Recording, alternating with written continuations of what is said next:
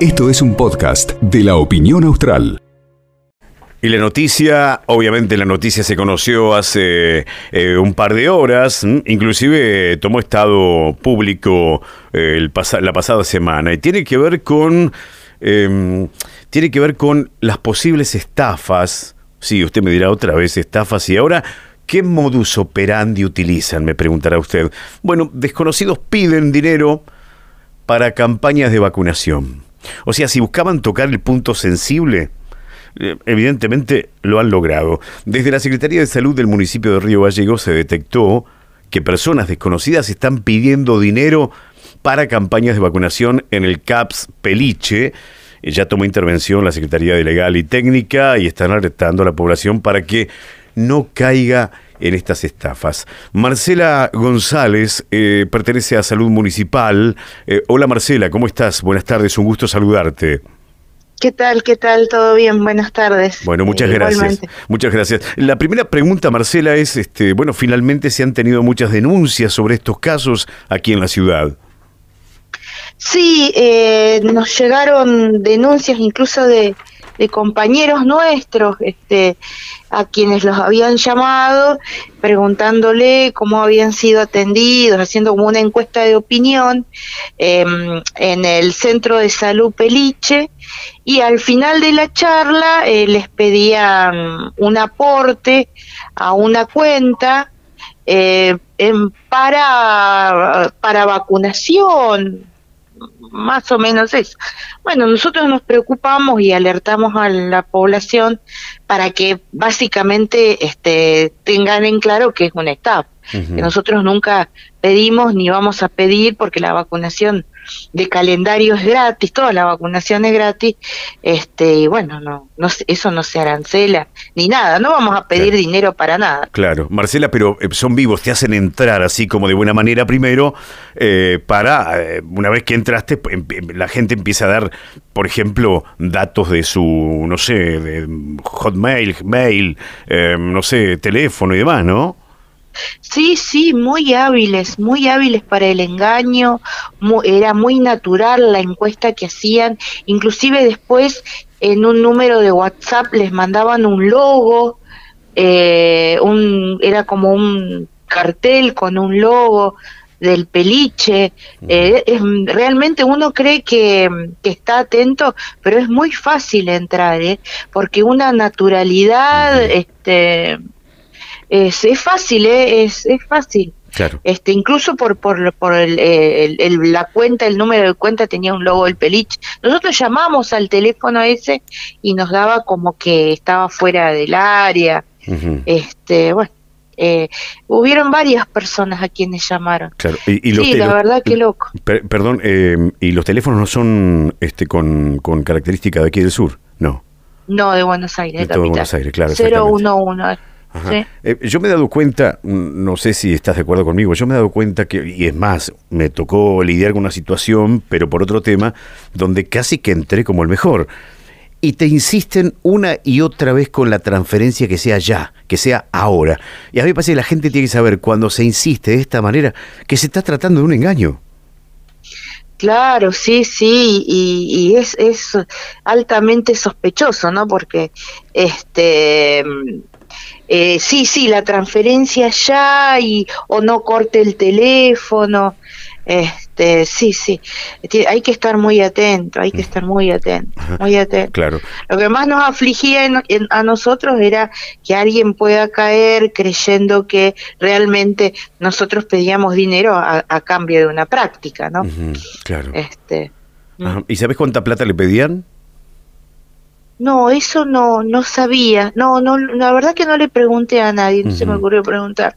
Este, no, pero yo no sé si no me dijeron que era como un aporte voluntario o algo así. Ah, este, no, sí, la verdad que no, nosotros estamos muy atentos a eso. También a la contraprestación de sacar turnos eh, cobrando, por ejemplo. Eh, estamos muy atentos a que eso no suceda en nuestras instituciones de salud, eh, que no, no se cobre por sacar turnos. Este, con eso también estamos muy atentos. Una vez habíamos detectado a alguien que cobraba por sacar turnos en el peliche y bueno, eso también lo, lo desarmamos, ¿viste? Porque a mí humildemente no me parece que está bien. Claro. Eh, yo, pensaba, digo, ¿cómo hacen para obtener los datos de un CAPS de Río Gallego, siendo que las llamadas son con un teléfono en Buenos Aires? De loco, sí, sí, sí, de loco.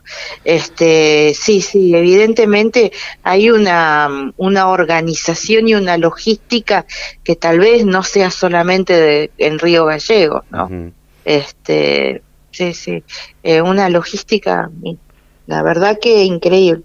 Sí, o es alguien que está acá y que tiene teléfono de Buenos Aires. Viste que con la aportación de número ahora hay teléfonos de todos lados. Claro, claro, es verdad. Este, vaya a saber. Ajá. Eh, ¿Puedo preguntarte, Marcela, si eh, están al tanto? Yo no sé si, si tuvieron ustedes que atender a la nena, creo que no, que fue al hospital, pero trascendió en los últimos días de una niña que pudo haberse intoxicado con un chocolate que le habría entregado alguien en la calle.